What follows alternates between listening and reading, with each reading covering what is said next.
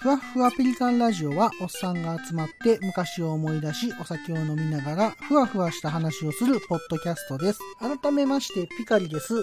今回は新エヴァンゲリオン感想会後半第64回さよならはまた会うためのおまじない新エヴァンゲリオン感想会です。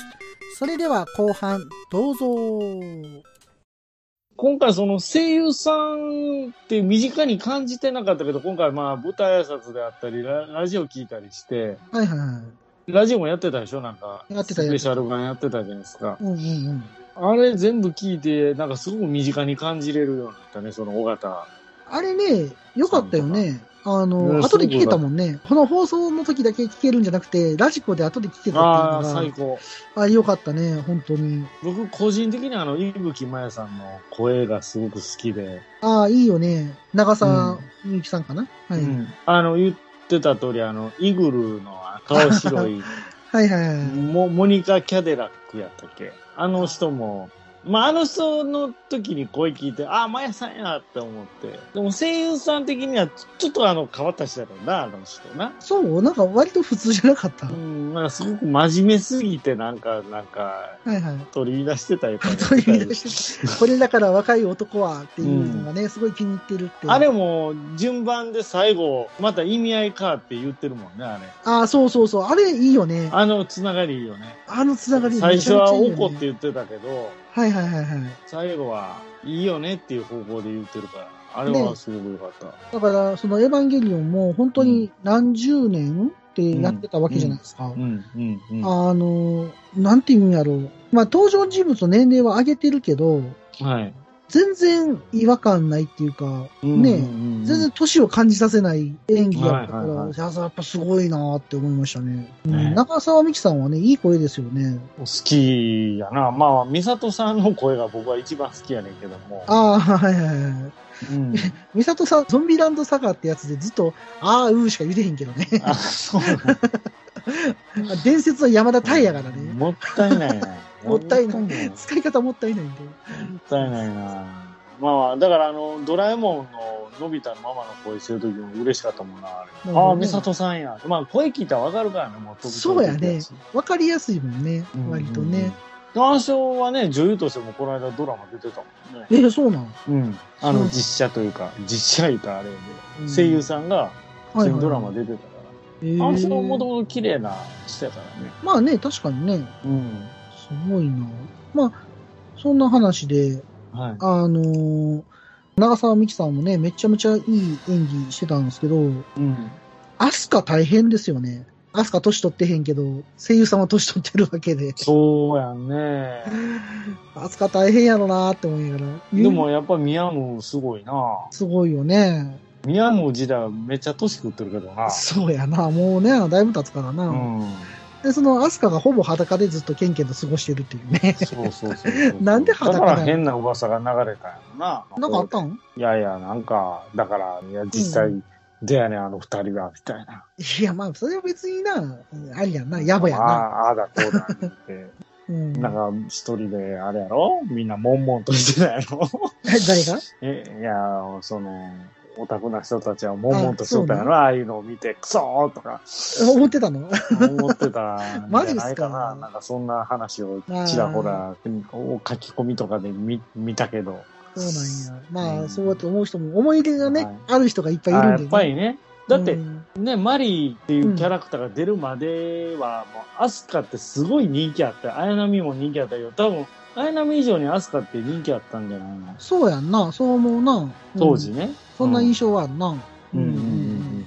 あの、つん、積んでる具合が。ねで、そこでね、アスカがずっとやってるゲームがワンダースワンの軍兵なんですよね。ああ、それがすごく マニアックらしいね、あれね。あの、は、歯でもワンダースワンやってたけどね。なんでワンダースワンとか思うかはいはい。あれも見る人が見たからやら。ああ、そうやね。軍兵やーと思いましたからね。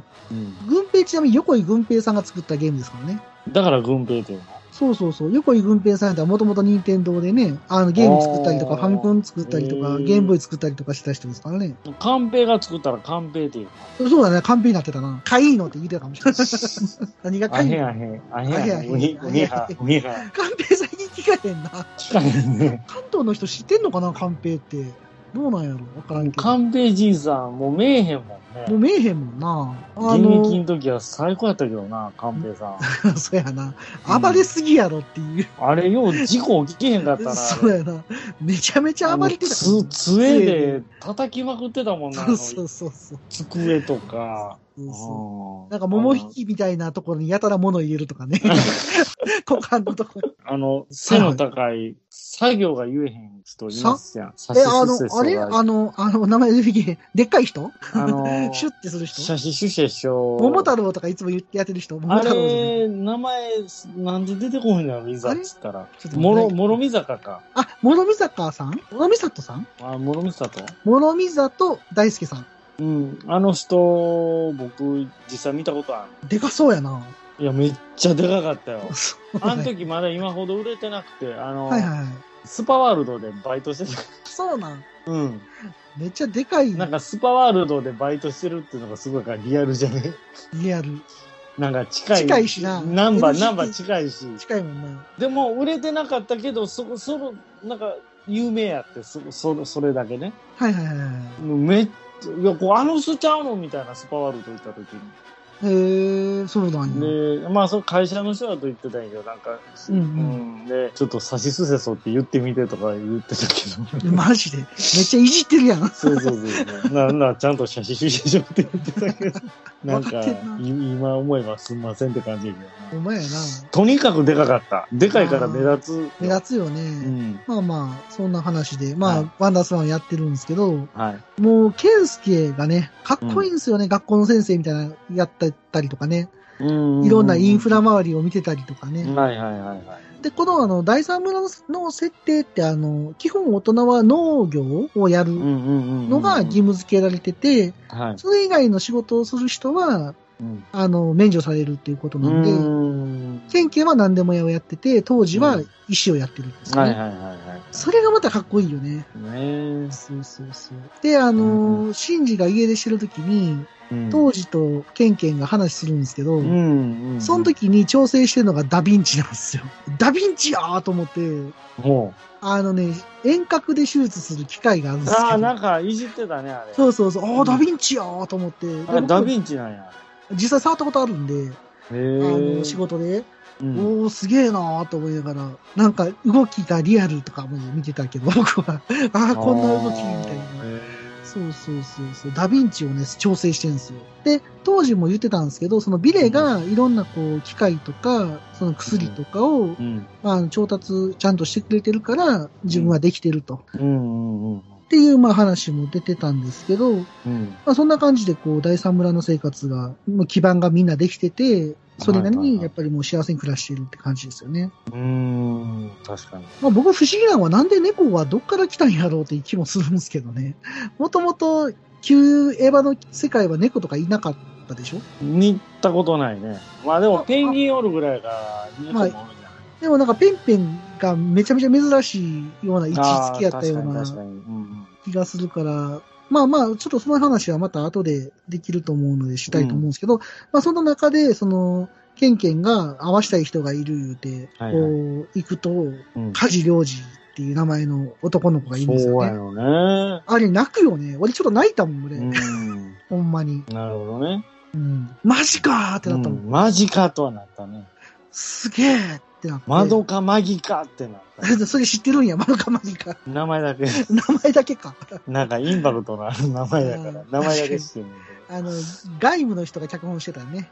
マドカマギ。けど。あ、そうなん。仮面ライダーガイム。そうそうそうそう。あの仮面ライダーガイムは、あれはほんまにあかんで、あの終わり方は。さんがね、はい、やってたんで、僕見てないけど神。様になるっていうのはほんまあかんよ、あれ。ああ、でも、マドカマギカも神的な話やしな。そういうの好きなんやろ結局、だからそういうの好きなんや。キモいおっさんやん。いやいや、あの、キモいおっさんは余計やけど。ここはカットせんといてな。あ、わかはい。りました。はい。はいで、まあ、その中で、こう、シンジ君も、こう、いろんな人と関わる中で、まあ、あの、取り戻していくというか、あ、うんうん。鬱をこう、で、解消していくんですけど、うんようやく解消した時に起きる出来事が綾波さんですよね。まさかの？あの、黒波が白波になるっていうね。なったと思えばパシャッとね。なっちゃったね。あれ悲しいよね、あれはあれでね。人の液、状、液状化現象やろ？そうそう、人の形が保たれんかってんな、あれな。あれでもその間になんか電池切れてプスってなってたあれ大丈夫やったよな、あだからあれは答えてたけど、もうやばいでって言っれ。なんかてたよ。夜中になってたよね。なってたやった。ピー言ってたもんうね。ん。ピー言ってガクゴボゴボゴボって言ってたたもんね。そうそう。で、ガクってなってたもんね。うん。でも次の日普通やったし、あれと思ってんけど。いや、もうやばいでっていう感じだったんやろな。うん。ああれはちょっとショッキングやな、あれな。でもそこであの、冬月が言うんですよね。自分と同じ喪失を息子に体験させて何すんねん的な感じ言うてましたよね。うんうんうん。あれはだからやっぱそういう意図なんでしょうね。そういうことだよね。でも冬月もバシャってなったのはなんでなそれで、あの、もうちょっとしたら喋ろうかなと思ってるんで、後でまた喋ります。はい。はい。で、えっ、と、その次、あの、まあ、シンジ君がアスカを迎えに来たブンダーに乗るって話で、シンジ君も乗り込んでいくんですけど、トラック野郎やな。トラック野郎ってあれ？ブン菅原ブンダーや。やっぱり。桜と再会して、おい、桜。男は辛いよね。それ言いたがるよね。おい桜って。あのセリフ好きやね。ああ、そうなんや。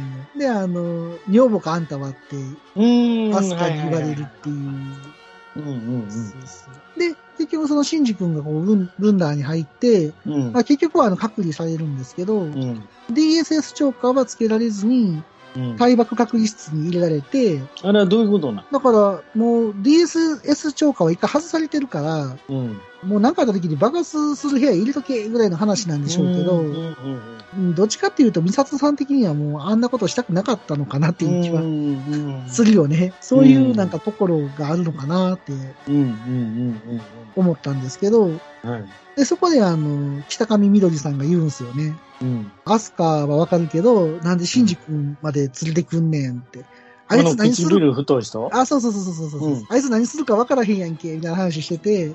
うん。で、あの、今回は何かあったら、あの、発砲許可が出てるって言われるんですけど、うん。そんなの言うだけ番長じゃないみたいな。言うだけそんなのナッシングなんですけど、的なことを言うんやけど、うん。いやいや、あれは別にシンジ君が起こそうとしてしてるわけじゃないしって結構説得的な感じでされるんだけど、まあ納得いかない緑さんがいるっていう。あの子だけなんか、ちょっと異色よね。エヴァのキャラクターのま。あ、どっちかっていうと僕は鶴巻さんのキャラクターかなと思あ、ってて。つんまきさん、ああいうキャラクターなんや。うん、あの、フリクリとか、まあトップを狙えとかで、ああいうキャラ出なんかあのか。、他のオペレーターであの、スネークの声してた人い てたよ。ああ、いるいるね。あ、名前なんか忘れたけど、いるね。あの、あの人。ら辺のなんか、なんかカウボーイビバブで出てきそうなキャラクターやなとか思ってた。そうやんな、そうやんな。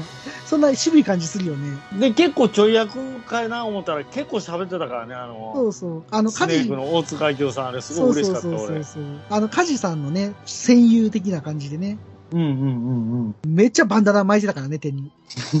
どんだけ巻くの？ああ、あのバンダナな。そうそう、ビレのね、バンダナね。うん。で、まあ、そんな話で、アスカが戻ってくるんですけど、うん。まあ、アスカとマリーが入ってる対爆確実も、うん前より爆薬が増えてるっていうのに気づいて、信用されてないのに。マジか、みたいな話、そうそうそうなるんやけど、ま、でマギか窓か、みたいな。マギか窓か、窓かマギか、窓か、ヒロシみたい窓か広し的な、そんな話で、あの、な。まあ、マリとアスカが再会するんですけど、うん。まあ、その中で、あの、髪だけはね、アスカは伸びてしまうってことで、マリに切ってもらうんですよね、髪の毛をね。ああ、あれね。はいはいはいはい。そうそうそう。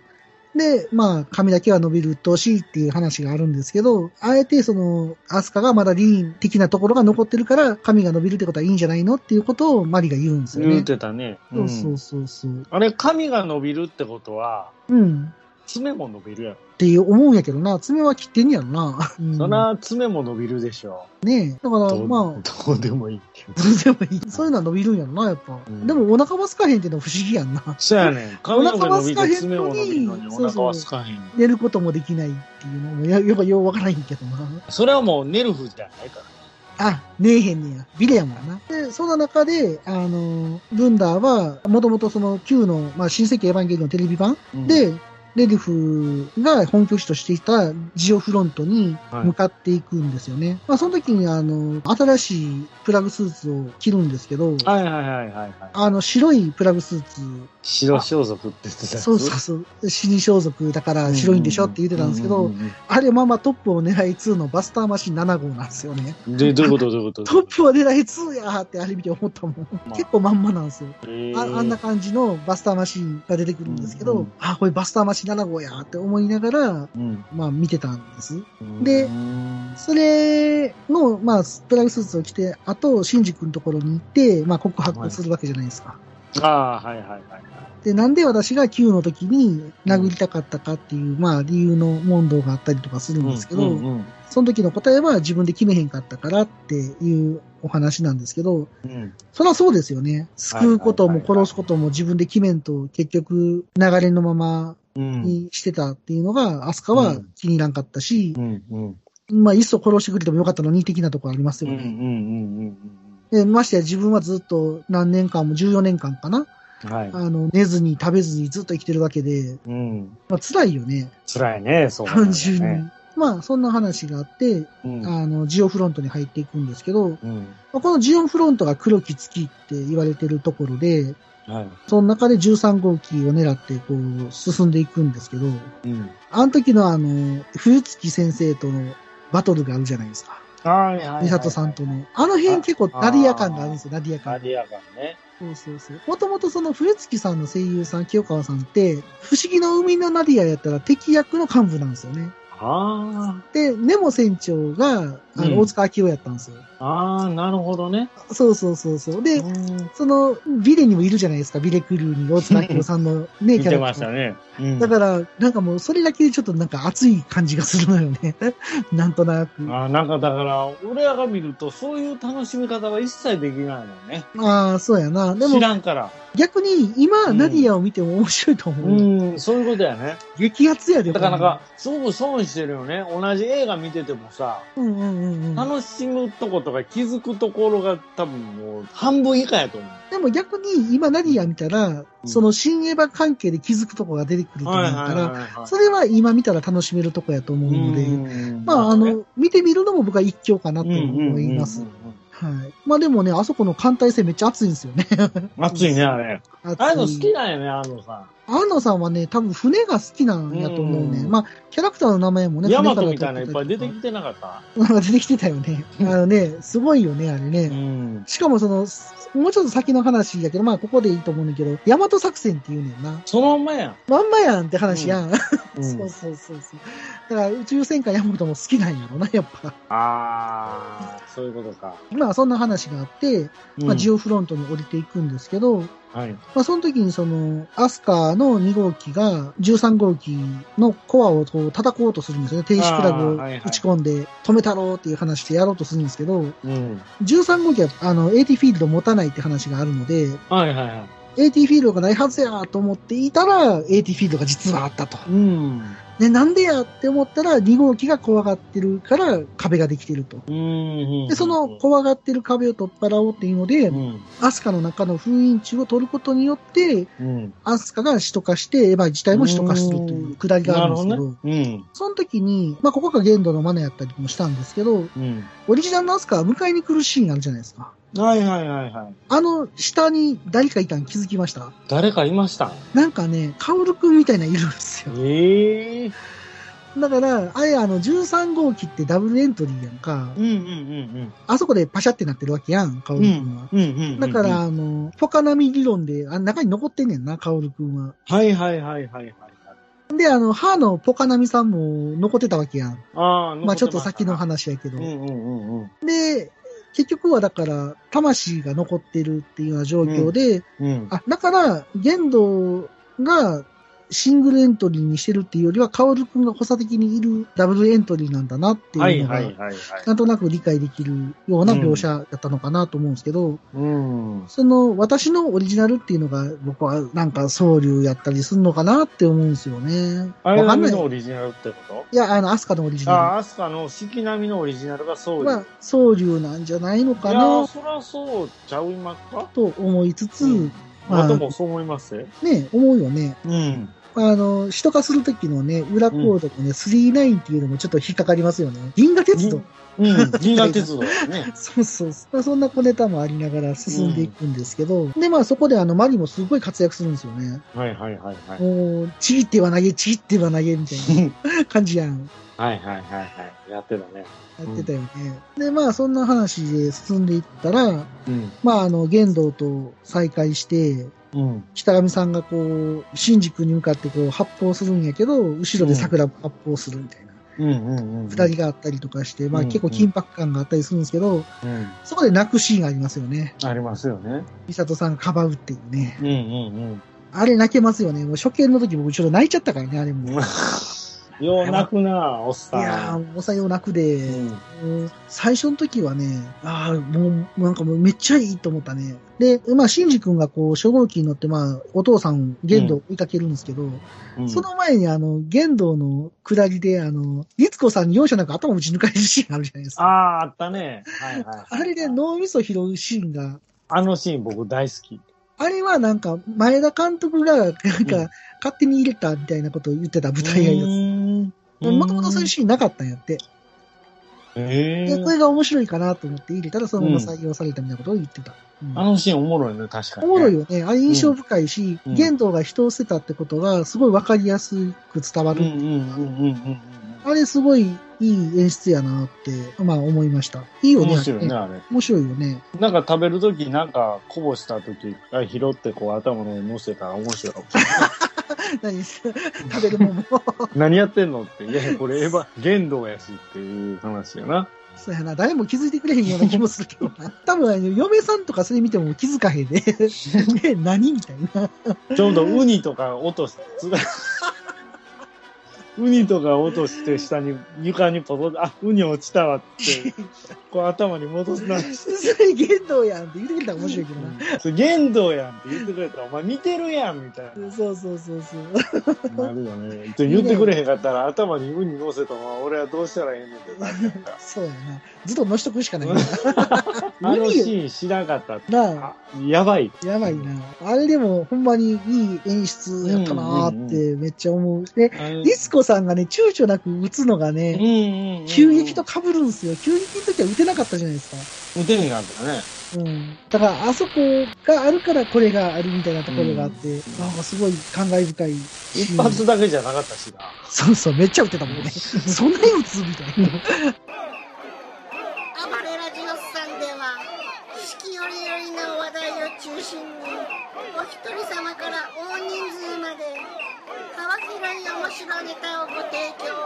ポッドキャスト暴れラジオスさん。おかみの私もお待ちしております。ねえねえヨマくんこれ読める？はいはい。うん？えー、っと。あ あついに君もこれを使う時が来たようだね。うしょうそ、しょそれは？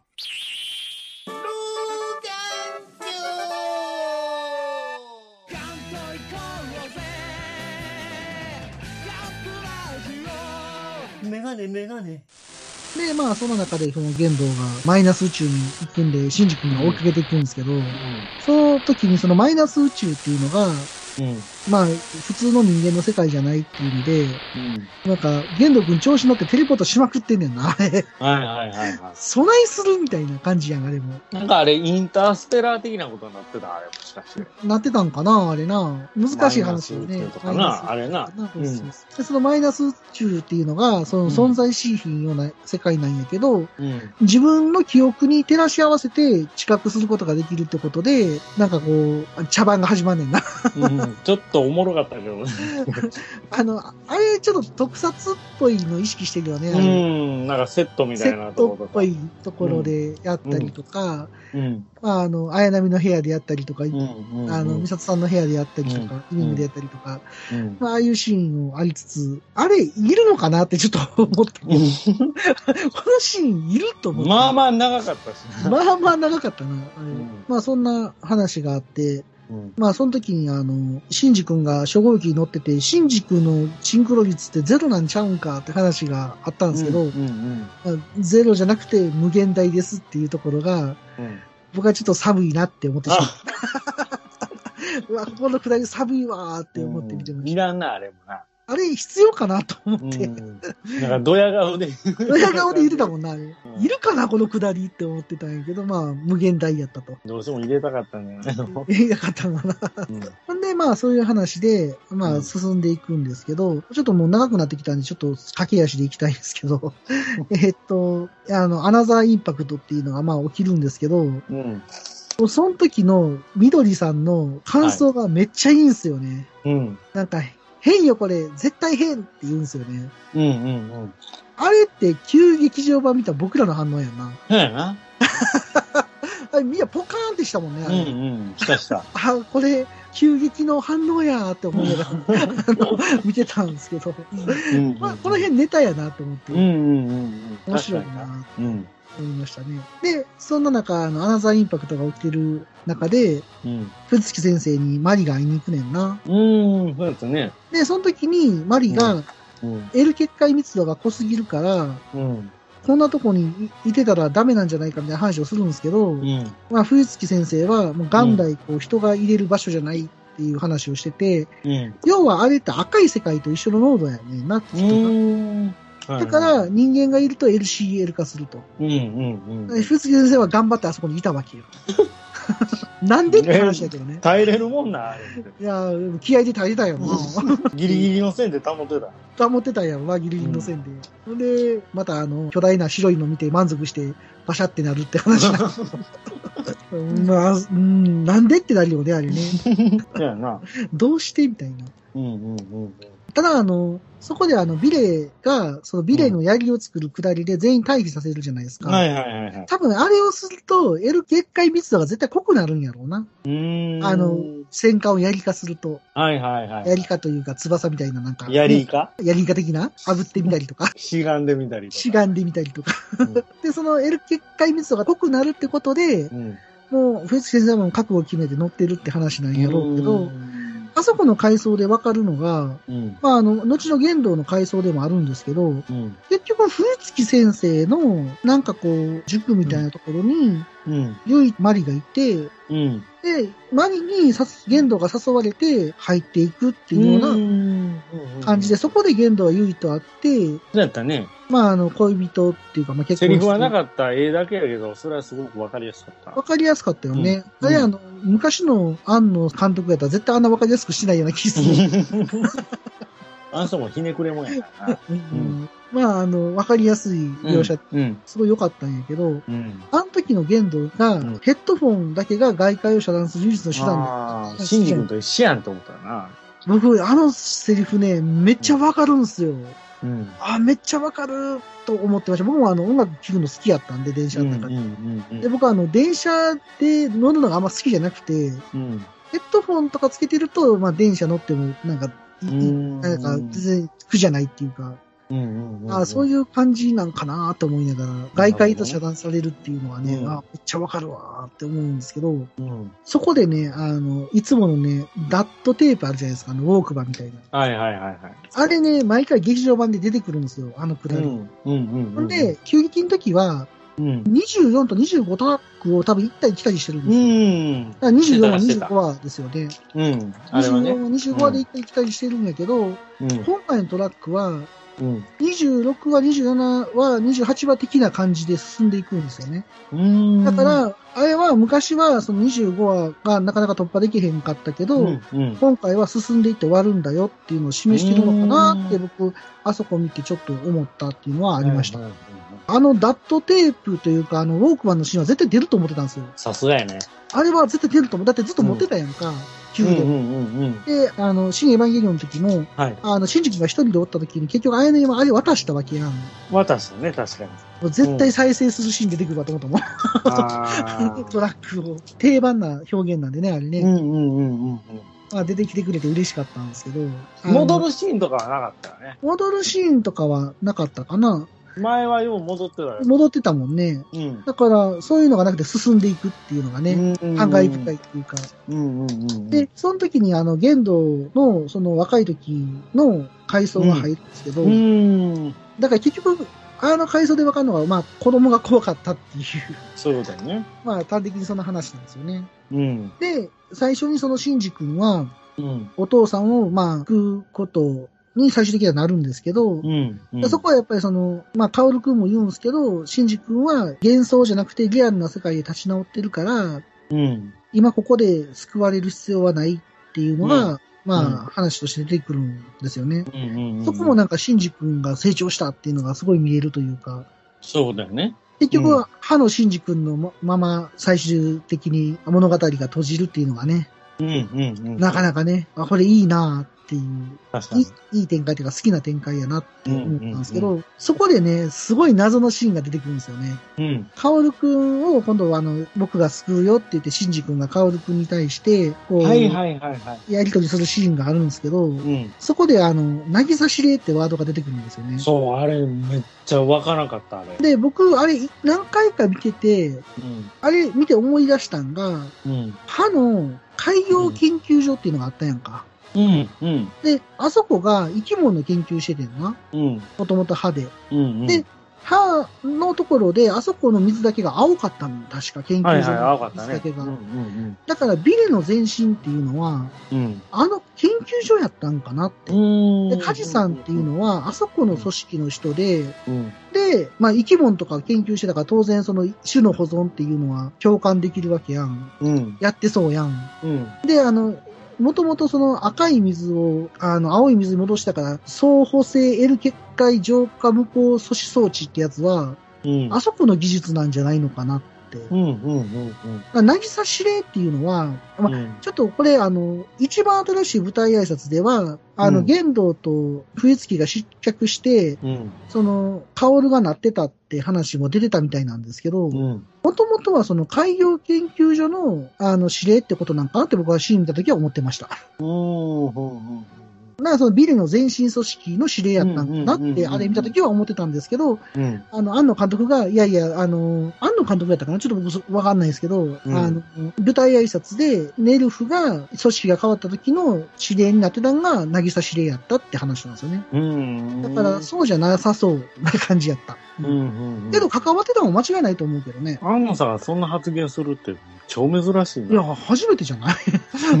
初めて聞いた、そんなん言うなんて。で、もともとなんか Q の話が、その14年間をするつもりなんやって。その玄道が失脚して、渚指令になってっていう話を Q ではやる予定やったらしいの。ええでも、シンジ君が一切出てけえへんよな。はいはいはいはい。寝てるから。ああ、なるほどな。14年間寝てはるから、あうんうんの人。うんだから、シンジ君出てけえへんエヴァってどうなん？って話になったらしくて。うん。はいはいはいはい。これで、それがもう空白の14年間っていうことになっなるほどねうーん。だから、あの、歯のところでさ、最後の予告で、玄道とかが、なんか山登ってるシーンあったの覚えてない？予告で。うんうんうんうんうん。あの話、Q で一切なかったやん。なかったね。あれが空白の14年間なんだって。うーん。だからまあ僕もここで期待したいのは、あの、スピンオフの話は真っ先にその空白の14年間やってほしいですよね。そら、見たいよね。やりたい人いっぱいおるでしょ。これ見たいなもうやぁ。れへんかったら僕やりますって。そうなのよ。すごいな。あったくさん、クラウドファンディングで、そうそうそうそう。もうあったくさんの空白の14年間をやるあったくさんの空白の14年間やんの？どこにあんの空白？屈折14年間やるから。屈折14年間。40、もう4年ぐらい生きてきて。そうそうそう。その中のどこの部分かは言わへんけど、屈折14年間やるから。ああ、そうなんや。うんぜひクラウドファンディングで。まあ1000万ぐらい集まったらできるかな。そんなに？?1000 万で。うん1000万で作ります？よ。で、アニメですか？実写ですか？いや、それは実写はしんどいから、やっぱアニメですよ。いや、絵描くのもしんどいと思う。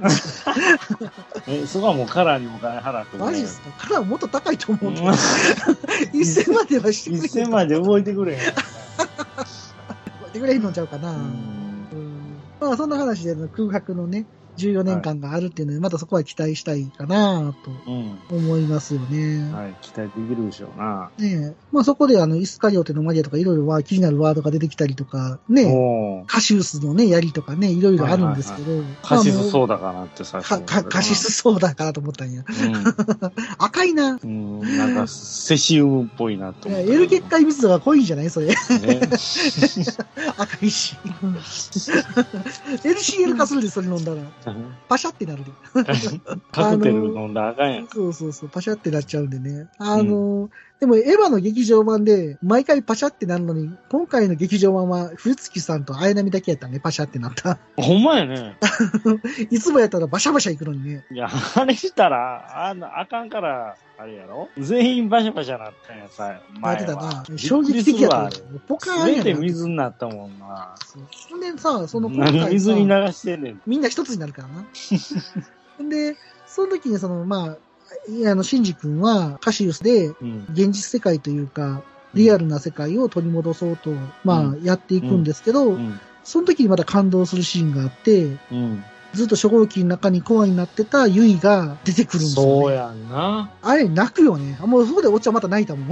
おっちゃんよ、泣くな。まマジかーってなったもん。うんで、最後その玄道とユイが抱き合って、初号機と13号機が抱き合ってるんですけど、うん。うん。あの時に槍を刺すんですけど、あの時がもう鮭の産卵にしか見えへんねんな。うん。ビシビシビシビシってなってたよ。なんかビクビクビクビク。なるほどな。はいはいはい。産卵してるみたいやなと思って見てたんうんうやけど。んあれは僕9回ぐらい結局見たんですけど、最終的に。うん。うん。9回も見たんや。9回ともやっぱり産卵みたいやなと思ってた。ああ、ほんなら産卵で正解なのか。9回ともそう思ったら、それが正解や。毎回あれ見て、ああ、始まったわ、産卵始まったわって思う。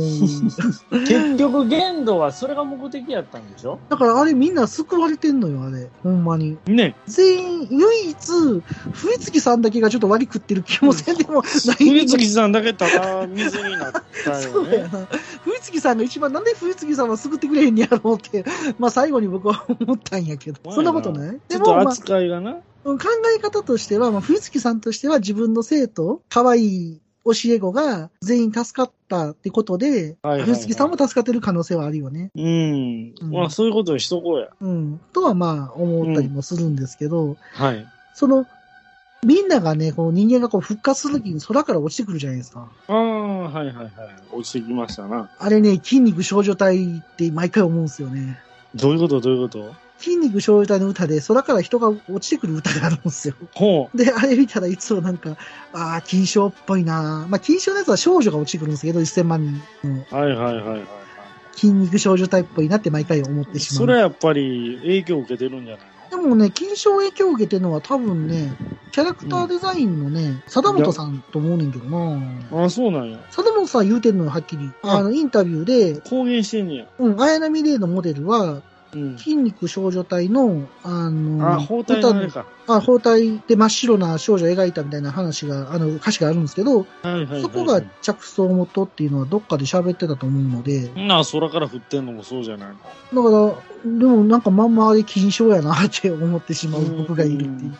はいはいはい。あれがね、僕の中で割と印象深いあのシーンやったりするんで。そこは金賞深いって言うてほしかったな。ああ、印象深いシーンやなと思いまいや、もう遅いけど。そんな話で、あの、うん終わっていくんですけど、い。これね、次ね、まあ、シンジ君が浜辺にいて、こうマリが来るわけじゃないですか。そうや、あん時な。うん。また繰り返すんかっていう嫌な予感も一瞬よぎったのよ。ああ、よぎったんや。じゃあもこっからのどんでん返しないやろなってちょっとドキドキしてたんやけど。アスカ横たわってたでしょ？あのさ、横たわってたアスカってさ、成長してたよね。なんか、ちょっと大きくなってたよね。お大人の体になってたね。ねえ。あれだから、ああの時点で、その使徒の呪いとかエヴァの呪縛が外れたってことやだからあね。れ、破れ、かぶれになってたな。あのピッチピチなってたもんな。なってたもんな。あの、ぜひあのフィギュアが欲しいですねう。ん。おっちゃん作ろうか おっちゃん作ってくれんの？おっちゃんフルスクラッチしようか、フルスクラッチ。おっちゃん、まあ造形に携わるからな。うん、造形に携わるもんとして、第1号、あピッチピチの。あの、ああったくさんから譲り受けた、あの、龍神さんの綾波を作ってもらえないですかね？ああれな、あれ。あれ腕の付け根に変なパテ持って、修正できへんようになったりあれどうしたらいいんやろうと思って、この前久々に見て途方に暮れてたわ。ね、あれもう、いやいや、でも、あれちょっとリューターで削ったらなんとかせ。なるんかジッポーオイルかけて燃やせ。いやいやいやいや。あれはね、あれはね、いつかやってみたいやつではあるんですよ。うん作ってみたいガレージキットではあるんですけど。あれ、出来いいからね、ほんま出来いいもんね。うんほんまに。まあ、そんな話で、アスカがね、ケンケンのとこに行きましたからね。そやね。あれでも、やっぱりね、ケンケンはお兄さん的な立場やなって思ったのが次のシーンなんですけど、はい。まあ、マリと再会して、うん。で、あの、駅で座ってるじゃないですか。はいはいはいはい。その時にパッと映るのが、カオルくんと綾波が、まあ、話してると。はい。で横にアスカが座ってるんですよね。一人やっ一人で座ってるんですよね。うん、うん、うん。で、そこにまあ、大人になったシンジ君がいるんですけど、うん、うん。あそこでケンケンと結ばれるって話は、あそこにケンケンいていいと思うんですよ。ね。うん。だから、やっぱりケンケンは居場所であって、恋人ではないんじゃないのかなとね。僕は思っ最後そうなってたからね。てるんですね。あれ、うんなんでシンジ君が成長してたの？は逆にあの、あれ透明やったからみんな成長してるんかもしれへんで。ああ。そこで一番不思議なのはマリなんですけどね。そうやなんでマリは、ユイと同じ、うんまあ、若いんですよね。あの人飛び級で大学、まあ、京都大学になると思うんですけど、の。はい。に行ってて、冬月先生の、あの、塾時代なのに入ったって話なので、うん。で、もともとマリってエヴァ乗ってなかったじゃないですか。だって、歯で5号機に乗った時にやっと乗れたって言ってたから、ああ、はいはい。エヴァの呪縛って、え、どういうこと？ってなんのよね、あれ。うん。だからマリってなんなんやろうっていうのが、謎やん。新エヴァンゲリオンを見て一番わからへん。結局マリが謎やん。そうやね。マリが謎なの。ただ、僕はあの、考察サイトって基本見えひんねんな。うんうんなんか、まあ別にそこまで知らなくてもいいかなと思うので、うん。うん。まあ自分の中で考えて楽しければいいわって思ってるから見ないから、もしかして考察されてる方は答えを持ってるのかもしれないんですけど。まあ僕はなんか謎やなって正直思ってたりします。マリの立ち位置というか、ねよくわからんのよね。あの、マリは結局、シンジ君と、まあ、手を繋いで行こうって言って走っていくんですけど、うん。うんあん、なんかこう、あの時のあの、カオル君とレイを見ると、ちょっとなんか、玄道とユイっぽい感じもするんですよね。はいはいはい。まあ、それが、どん、どこ、どこまでそういう意味合いがあるんかわかんないですけど、なんとなくそんな感じもしつつ、ああれな。あれ2番線と3番線にもちゃんと意味があるんだろあれ。そうなんあそこは知らなかった。気づいてなかった。なんか、カオルくんとかああいう、ほら、シンジくんとうんうん、違う線にいる。マリ以外は2番線によって、シンジくんとマリは3番線によって、それは2次元と3次元の違いなんじゃないの？みたいえ、シンジ君とマリは2番線にいるの？な。3番線。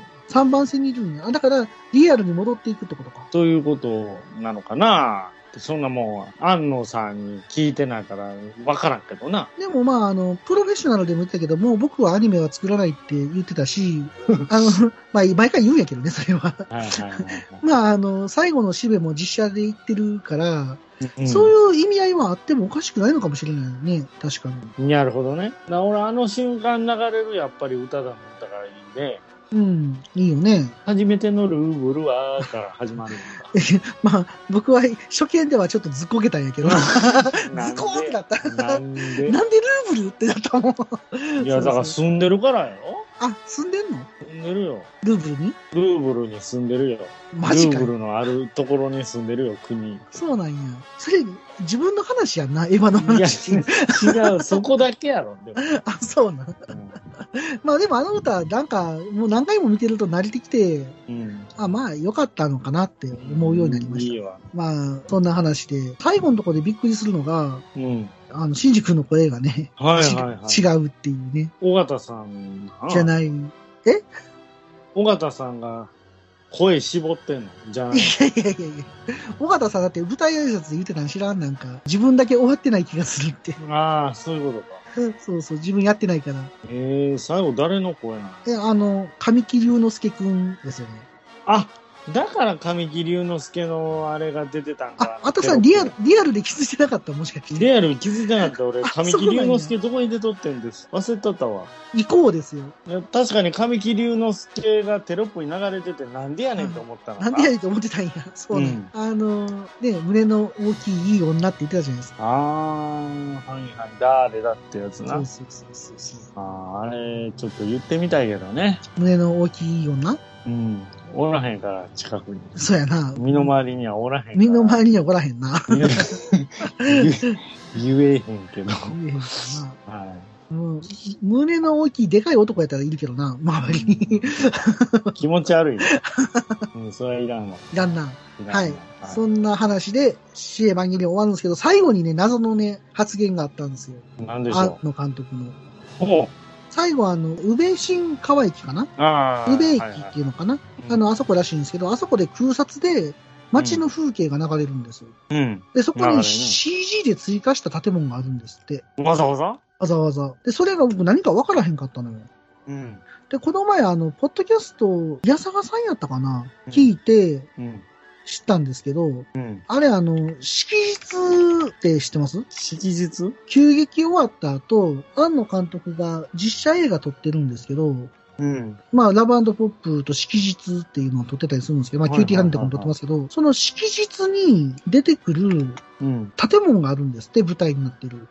それを追加してるんじゃないかみたいな話があって、ああ、でもそれは確認できてない。でもなんかそれっぽい感じはする。それが、あの、山口県のその宇部の駅にもともとあったんやって。うんで、それがなくなったのかな、うん今の時代っていうか、2021年ではそのビルがなくて、でも、庵野監督としてはそのビルのある風景の方が思い入れがあるから、お金かけ、て追加したんちゃうか？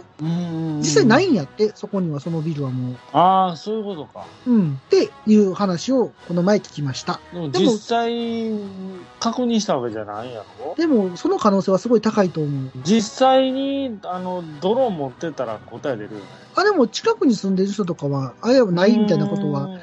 言ってるっていう話もそこで出てたけどあそうなんやね。うん。あれ、遠くにあれ、シン・ウルトラマンがちょろっと映ってるってほんま？ええー、それ知らん知らん。そうなえの今作ってみたけど。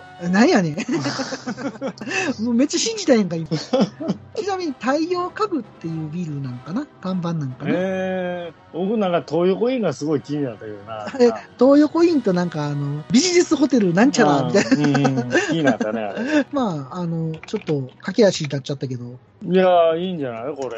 太陽うまいうまいことまとまったんちゃう？ギュギュッと。あそうですか。ありがとうございます。はちょっとね、あと途中いろいろ端折っちゃったんで、い。うん。あの、メモしてたです言うてないやつとかもあんねんけど。まあまあまあまあ、それはまた、こ今度でもいいんじゃないの？これ。まあ、ほんまにね、山口県の宇部市うん。っていうのは、は行ってみたいなと思うし、まあ、北斗の県でも言うてるしな。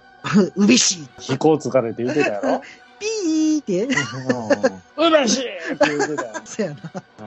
う宇部市って言いに行こうかな。静岡県の浜松市もね、なんか、うんあの、第三村でこう線路がこうくるってしてたやんか。ああ、あ。あれがあるらしいのよ。あれ好きな人ってほんまに電車好きな人。そうやろな。そうやと思う。ほんまに電車好きな人は、あの、あの、ターンテーブルっていうのかな。ターンテーブルっていうの？ターンテーブル、ちょっと DJ っぽいけど。あれあの、あこにもあるよね。あの、京都の鉄道博物館。はいはいはいはい。子供でいたらなんか SL の展示してるところにくるくる回るやつあったわ。あれ、だから鉄道模型でもあれすごく楽しいのよ。あ、そうなんや。うん。プラレールでもあるんじゃんかな。プラレールはないか、さすがにあの360度も。いや、なんかありそうやけどな。なんか、うん。あまあギミック的には面白いもんね、あれ。そうやん、あれ、すごくな、うんうん、うん。まあ、あれがほんまに必要なんかっつったら、まあでもあれを車で立中止めんのと同じような感じ。あるな。あんまり使ったことないけど、あの、あれちょっとテンション上がるよね。ああれな、あれ嬉しいよ。ちょっと地味にテンションぐ上がる。るーって回る。そうそうそう。まあそんな話で、新エヴァンゲリオン面白かったですっていう話では。いいんじゃない？あたくさん2回見たんやもんね。結局2回は見ましたね。まあ、俺は最後2回目見たからあれ、100億超えたって、今でも思ってるけど。そうなんや。その2回目で。そうそう、2回目で突破したって。9回見た俺はどうなんねなんかあの、99億9900、なんか、ほにゃ、ほにゃがし？1000円ちょっとぐらい残して、あと800円でいけるんやけどな、みたいな。そんなバカこれ、な。レディースデーで行ったら突破せへんかったで、みたい マジで。でもまあ、レディースちゃうしな、俺ら。おじさんやからな。な。だから、アンクルデイ。アンクルデイって、おじさん？そんなんあったらええな。見てみたいわ。そんな話で、えー、また機会があれば、エヴァンゲリオンの話したいと思います。はーい。ありがとうございました。はい。お疲れ様でした。い。お疲れ様でした。になっても、まだガンプラなんか作ってるんですか？いつまでも男の子みたいでいいですね。おっさんがガンプラの話をする番組、好評配信中です。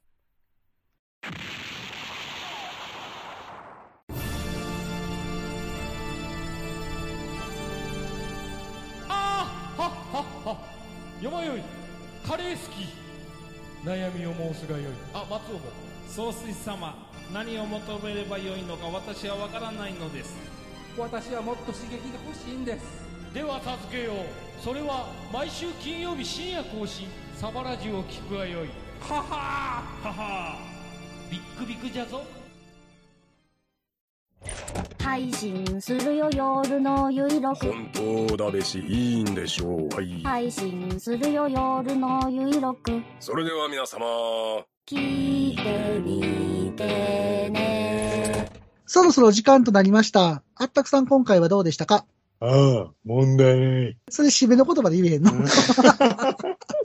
今言っちゃっていいの？そまあんな締めの言葉にこんなんわかりませんって。わかりませんか？限度だ、えだ今回の新劇場版？新エヴァンゲリオンね。ううんんじゃあさ、新劇場版じゃあ、新エヴァンゲリオンしか見てない方はですな、はいはいはいはい。そういう意味では、え、玄道がそういうなんかこう、印象深いセリフはあんまり言ってないですよ。そうやな。せっか、そんな感じするな。うん。ある意味、玄道が一番救われてるよな。そういうこと、そういうこと、そういうこと。いつもは救われてないもんな。そう。あるまあ、意味脳みそ毎すくってたけどな。毎回思惑通りにはでもなってんねんな。一応。はいはいはい。ちゃんと最終的には。だから、玄道のモノマネしても誰もわからへんよな。ああ、そういえば、あの、最後の話でいくと、最後さ、襲撃って出てきたんちょっとびっくりせんかった？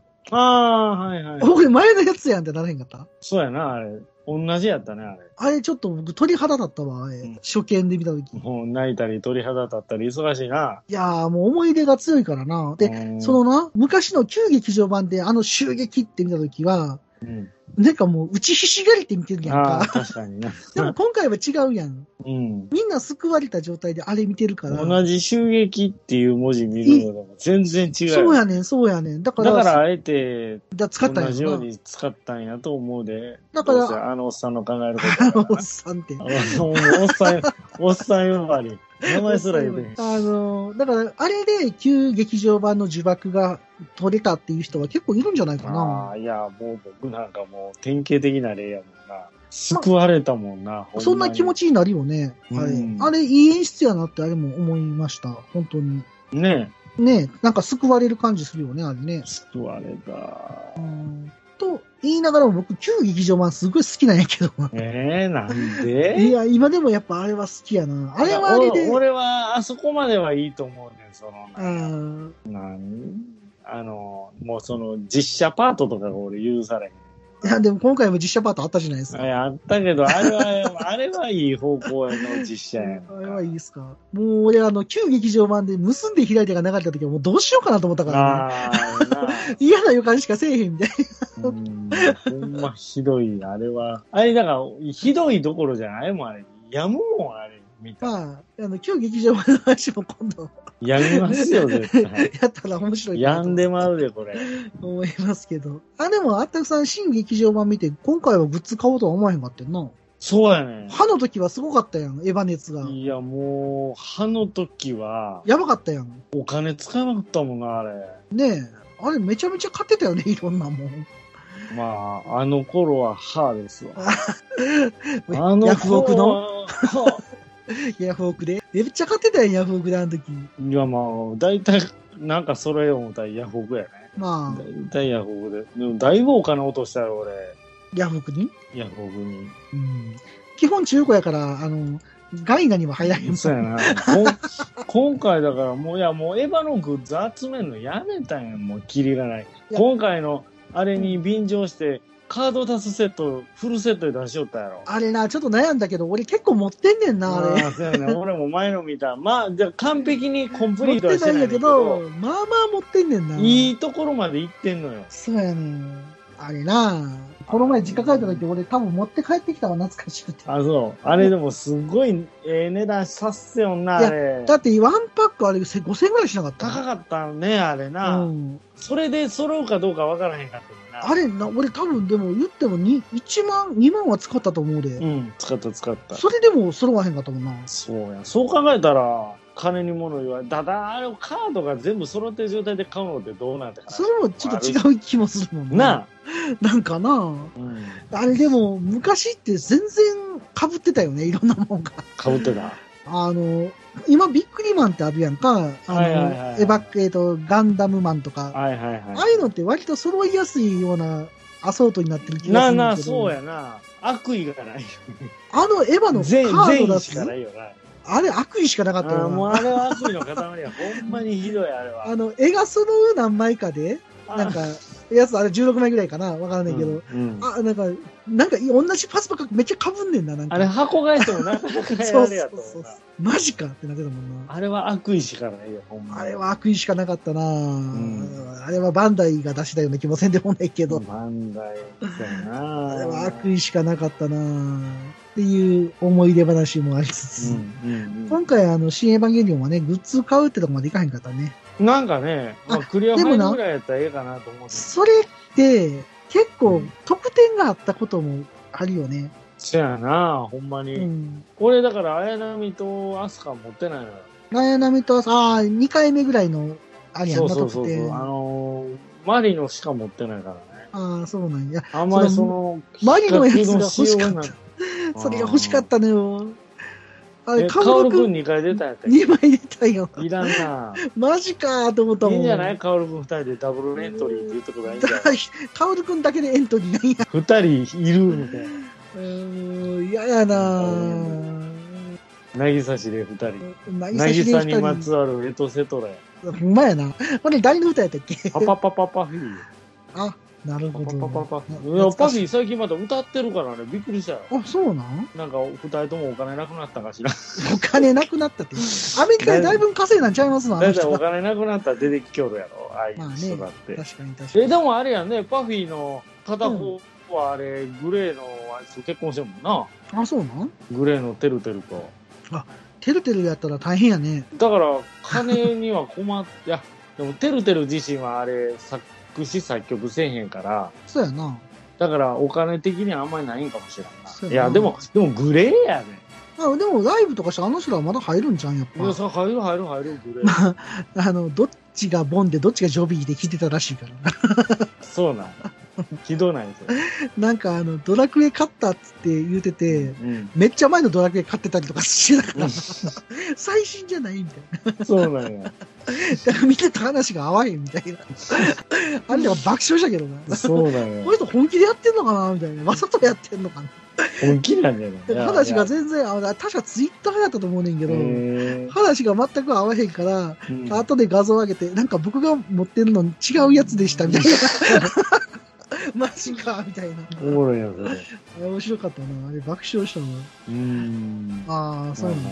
パフィーがなんか歌っててびっくりした。へえ変わってないな。ああ、もうでも、だいぶ、いや、そら、おばはん、私がおばさんに、みたいな感じ。いやいや、もうそれで言うたけど、森高がやばいのよ。え、やばいの？やばいよ。進化してんねん。え、何可愛くなってるってこと？いや、めっちゃ可愛いおばさんになってんねん。えーあなたはおじさんいやよって言ってたの？むしむしろ、うん。あの、若い頃の剣がある時より今の方がいいっていう、好きっていう人めっちゃ多いのよ。50代や。確かに今、ちょっとネットで見ましたけど、うん。めちゃめちゃ若いく見えるね。50よ。しかも、なんかその、なんか、角が取れて良くなってるっていう意見の方が多いね。えー、だから YouTube で歌ってんの、なんか2、3年前のやつとかが、うんうんうんで歌っ、ちょっとこう、私がおばさんになって思って、振り付けがあの当時のままのやつやから、ちょっとこう、照れくさい感じでやってんのがまた、またいいのよ。へえ。はい。なあ、旦那の江口洋介はシワシワなってんのにな。江口洋介が旦那やねんな。そうなんや。全然知らんかった。まあ、うせやろえマジ？知らん知らん。あんまりちょっげとこの、芸能界にリ興味が。さんに謝れ。すいません。いや、芸能界知らん言うても、それは、あ、でも、あれは知ってるで、あの、なんだっけ、木村拓哉の奥さんは、うん中森明菜やろ？やめて。え違かったっけ？それぼそんなボケいらんから。工藤静香や。あ、工藤静香か。違うしも知ってても知ってなくても別に苦労はせんけどな。いや、まあ、今苦労してるけどな。うん。江口洋介はしわしわや。いや、知らん言うても知ってるレベルってあるやん。いや、まあ、聞いても忘れてるっていうのもあんねんけど。F1 知らんでもセナは知ってるっていうレベルや。あ、そんなレベルなん？そうなのか。いや、それ、そうしたらちょっと F1 のセナファンに怒られますよ。あの、江口洋介ってでも最近見えひんよね。いやいやいや、ビールの宣伝とかしょっちゅう出てますし、ドラマにも、ドラマにもよく出てます気づいてないだけなんや、僕が。シワシワペリカンランドみたいな。ペリカンランドみたいな。それ、本物やんか。あ、ああ、はあはあはあはあ。あー、ほんまや、しわしわや。いや、ほんましわしわやってかわいそうなこと言うたんそうやな。へえ。まあでも、いい感じじゃないそれはそれで。まあまあまあ。だただ、まあ、森高はどんどん若返っていってる感じ。確かに劣劣化するやん、大体。まあなあ。確かにに進な。化してるのって話。すごいよね。やっぱり、時代に追いついたんかな。そういう意味では。可愛さが。そうそういう。いや、若い子ってなんかこう、ちょっと角があったのよ。でもなんか、丸っこいイメージあるよね。丸っこいっていうか、角が取れたっていうのはなんかわかる気がすうる。ん。確かに。うん。まあ、顔もシャープじゃなくなってるのがよ逆にいいのかな。ああ、目の付けどころがシャープでしょってやつほうな。ほうほう。それ最近言えへんな。言えへんな。なんかあんま聞かへん言えへんな。なあ、見えへんかったな、それな。日立、あ、日立はあれか、もうあかんのか。もうあの辺が分からへん。東芝かあかんのは。東芝なんかあのも辺がもうな、パナパナソ、ピャ、ピャナソニックももう、あんまり電気メーカーって今しんどいんやろな。しんどいやんな。あの、日立さんはね、結構ね、富士フイルムさんにね、統合していってるイメージはあるけどね。ああ、そうなんや。あ僕の知ってる日立さんも、なんか、いつの間にか富士山になってて、うーん富士フイルムいっぱいあんねんけど、どうし日立のマークが街から消えるっていうので新聞になってたわ、そういえあば、。そうなん？うん。あの、吸収されんやろ？あ、そうそうそう。だから、だから、うん日立のあの独特なマークありますやん。あるあるある。あれが消えあ、るだだから日立自体が消えるの？もう。うーん、なんかその、結局あれ、なんであれ、同じような話でさ、あのーシェルと出光が合併する話になったんだよね。はいはいはい。なんかそれ聞いたでことあ、る。結局出資すっていうかお金持ってる方は出光やから、うん。シェルのマークが消えんのよ、こういうのから。へえ。ショックじゃない？あの昭和シェルの。だから昭和シェルって言ったらなんかレース？とかにもなんか出てたような印象やんな。なんかやっぱり、で、実際あの、すごいね、あらゆるあのマーク、レーシングマシン、もうラリーでもそうやし、いろんなツーリングカーやら、まあ F1 でもそうやけど、あのロゴってすどこにでもついてたと思うし、そうやな。シェルね、あの、んあの貝殻なくなんねんて。へえ。なんか、あれ、なんでなくそうとするのかな？別にそこのブランドは残したらええのにな。うん。結局お金ある、お金出してるのうちやし、なんかもう、お前消えろや、みたいな。あの、サークル系とファミリーマートぐらいの共存はできへんのかな？サークル系まだあるし。まあ残ってんねや、田舎は。いや、それがな、滋賀はな、ほとんどなくなってん、サークル系。いや、そりゃそうでしょ。サークル系がサークル系サンクスになってさ、うんうんうん。、で、結局ファミリーマートに吸収されて、うん。で、全部ファミリーマートに変わってるはずやねんけなんかな、滋賀県っていうか、僕が住んでるあたりはもう全部ファミマになっちゃって、いど。や、俺サークル系が良かったんやけどな、とかい。やいや、もう存在せえへんからな、サークル系自体は。この前調べたら残ってるとこはあるんやって。どこに残ってんの？全部普通ファミマに、ファミリーマートになってんねんけど。なんか残ってるとこあるって見たで。えなでもほとんどやっぱ消えてんねやろな。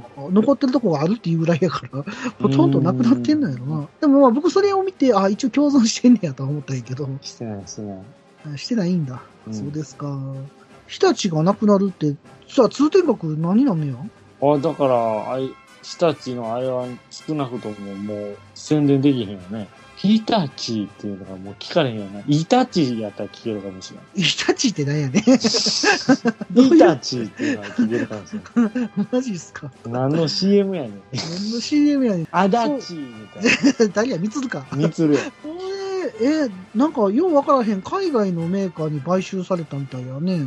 いや、だから海外資本いたら多分中国とかちゃうのよ、海わ外からんけど、9180億円で買収すんねんて。うん。もう想像つかへん金額やな。まあまあまあ、ちょっとあんまり桁が多すぎてな。まあでも日立言うたらね、医療のメーカーでもね、結構効くっていうか、システムとかもやってるし、まさかそんなところがね、はいはいかはい。意外っすよ。意外やね。ねまあまあ、その時代の流れなんやろな。東芝とかも最近聞かへんもんな、あんまり。始めましょうか。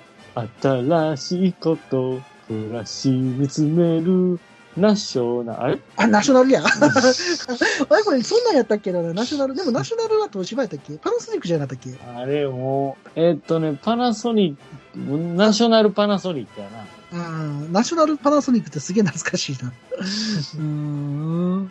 まあでもね、ほんまに、ちょっと日立が消えて、通天閣が気になるな。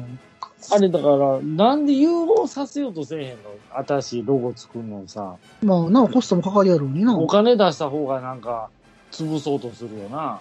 片方をうんそうやな。エネオスなんかすごくいい形やん。全然違う名前になってるわけやん。ロゴもエネオスって、はは、あれやん、三菱石油といはいはいはい。日石やったからな。日本石油はいはいはい。がが合合併併して、まあ合併でも九州合併？お金出してたんは、あの、あっちの方やと思うから。な、な、どっちの方や。まあまあまあ、どっちかが出してるな。うん。そうでもね、お金出した方がなんか相手潰そうとするやつが多いよな。まあ基本はな。え、ほんじゃもうこの木なんの木も気にならへんわけや。そうやん。見たこともない木やから。そうやな。まあハワイにあるらしいけど、まあまあまあ、時代の流れってやつですね。そうやな。はい。まあそんな感じではい。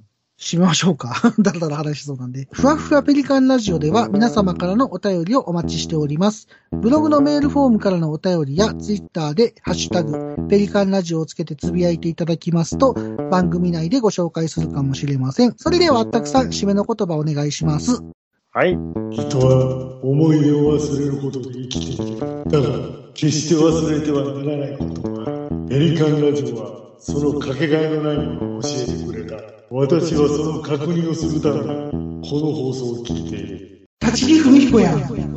イッテ Q もよろしくね。